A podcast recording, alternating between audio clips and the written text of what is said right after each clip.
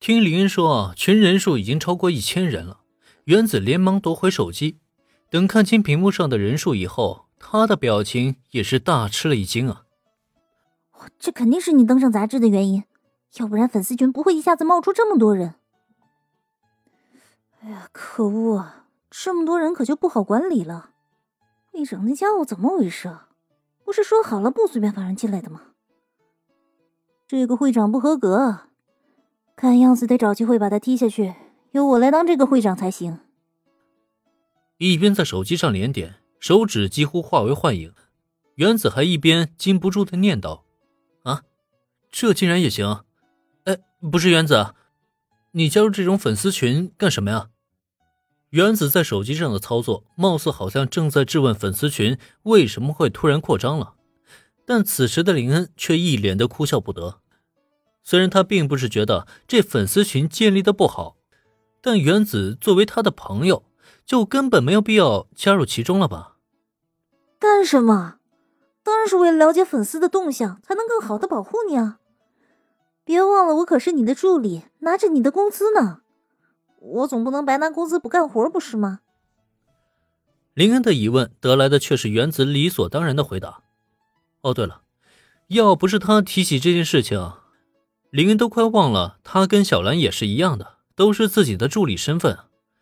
作为林恩的助理，为老板的工作分忧，管理好老板的粉丝，听上去好像的确没有毛病。只是怎么总感觉原子的目的好像没有那么单纯呢？既然原子都敢考虑把创立了姻缘会的会长给踢下去，那就说明他本身在这个姻缘会中有一定的地位，要不然就是跟那位会长是熟人。呃，所以你现在跟应援会的会长关系很好了？我现在可是应援会仅有的三位副会长之一，而且就算还有两个副会长，他们的威信也没有我高。只要我愿意登高一呼。绝对会有大批的成员拥护我上位。原子，你也太厉害了吧！你究竟是怎么做到的？听到原子的这番话，不仅林恩觉得意外，就连小兰都觉得要对自己这个闺蜜刮目相看了。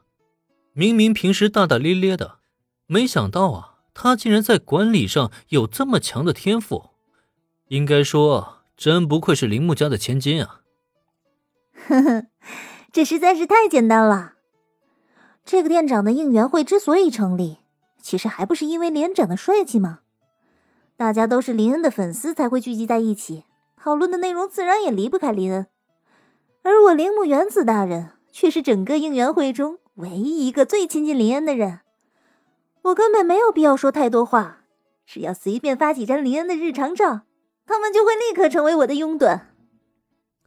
大概是很少被如此夸赞的原因。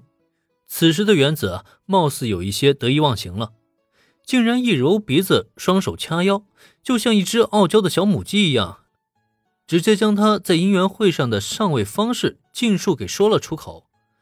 只是原子是得意了，可再看一旁的林恩，他的脸色却是突然的一变。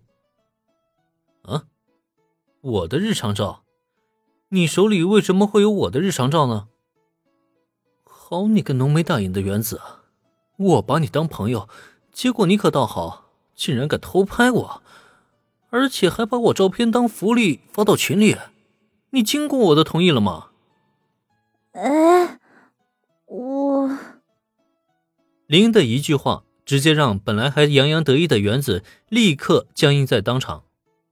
完蛋了，刚刚自己有些兴奋过头，什么都不管不顾，现在想想。这些话是能随便说的吗？那些照片是怎么来的呢？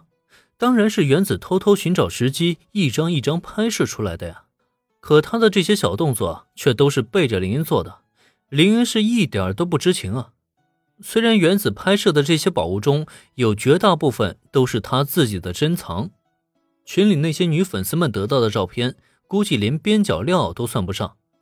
但即使如此，没有经过林恩的同意。这也是他的错呀，在这种情况下，他该怎么跟林恩解释呢？